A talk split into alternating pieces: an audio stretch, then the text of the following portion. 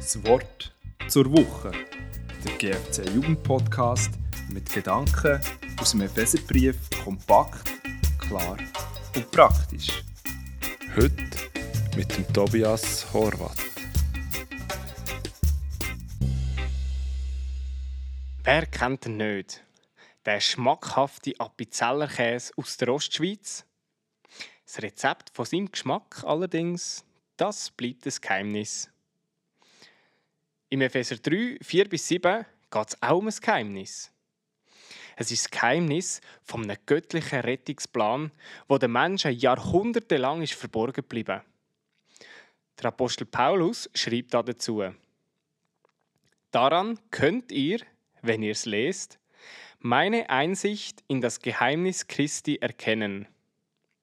Dies war in früheren Zeiten den Menschenkindern nicht kundgemacht, wie es jetzt offenbart ist, seinen heiligen Aposteln und Propheten durch den Geist, nämlich, dass die Heiden Miterben sind und mit zu seinem Leib gehören und Mitgenossen der Verheißung in Christus Jesus sind, durch das Evangelium, dessen Diener ich geworden bin, durch die Gabe der Gnade Gottes, die mir nach seiner mächtigen Kraft gegeben wurde.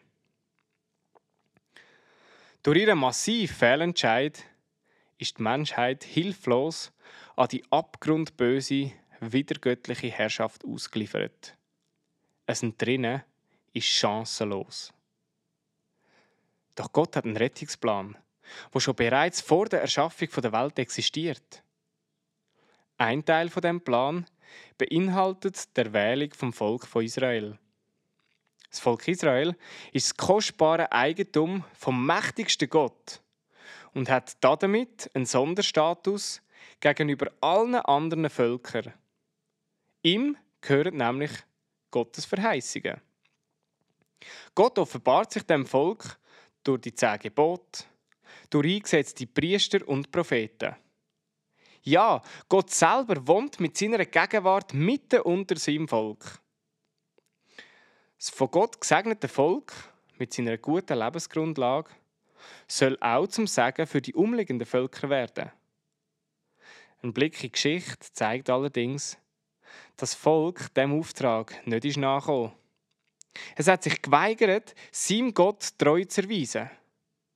Und darum gerät es laufend unter die grausame Unterdrückung von fremden Völkern. Von Gott berufene Propheten rufen zur Umkehr auf. Sie kündigen Gericht an und erblicken darüber heraus das kommende, weltumspannende Königreich mit seinem Befreier, einem Messias. Und die Erwartung von dem Friedensreich, die steigt im jüdischen Volk zur Zeit vom Neuen Testament stark an. Weil auch nach dem babylonischen Exil bestimmen fremde Mächte sein Geschick. Zuerst die Griechen und dann Römer. Entgegen einer politischen Messias-Erwartung erfüllt Gott seine Verheißung vom messianischen Friedensreich. Durch Jesus Christus kommt der göttliche Plan zur Vollendung, wo für die alttestamentlichen Propheten nur schleierhaft ist erkennbar war.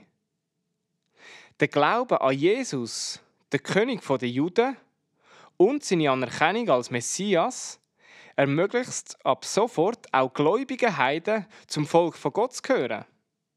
Und das ist möglich, ohne dass man zuerst muss Jude werden muss. Das ist absolut revolutionär, sowohl für die Juden als auch für die Heiden. Ein Schachzug, wo niemand vorhergesehen hat und dem auch wir unsere Errettung verdanken. Dank Jesus gehören wir zum erweiterten Gottesvolk.